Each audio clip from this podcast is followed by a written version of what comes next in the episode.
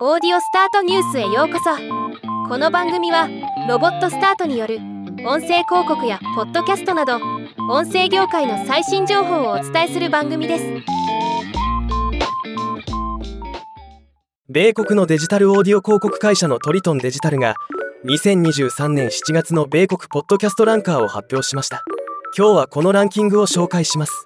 このランキングは2023年7月3日から2023年7月30日の期間。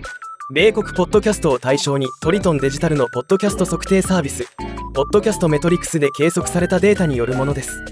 ポッドキャスト番組ダウンロード数1位が NPR News Now 2位が Crime Junkie 3位が Dateline NBC となりました。ポッドキャストリスナー数1位が Crime Junkie 2位が Dateline NBC 3位が SmartLess となりダウンロード数とは若干違う結果となっています。セールスネットワーク1位がシリウス XM で5220万の平均週間ダウンロードと1370万の平均週間ユーザーを獲得。2位がワンダリーで3530万の平均週間ダウンロードと840万の平均週間ユーザーを獲得。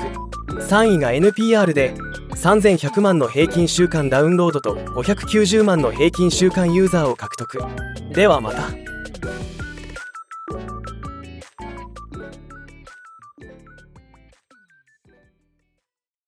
今回のニュースは以上です。もっと詳しい情報を知りたい場合「オーディオスタートニュース」で検索してみてください。ではまたお会いしましょう。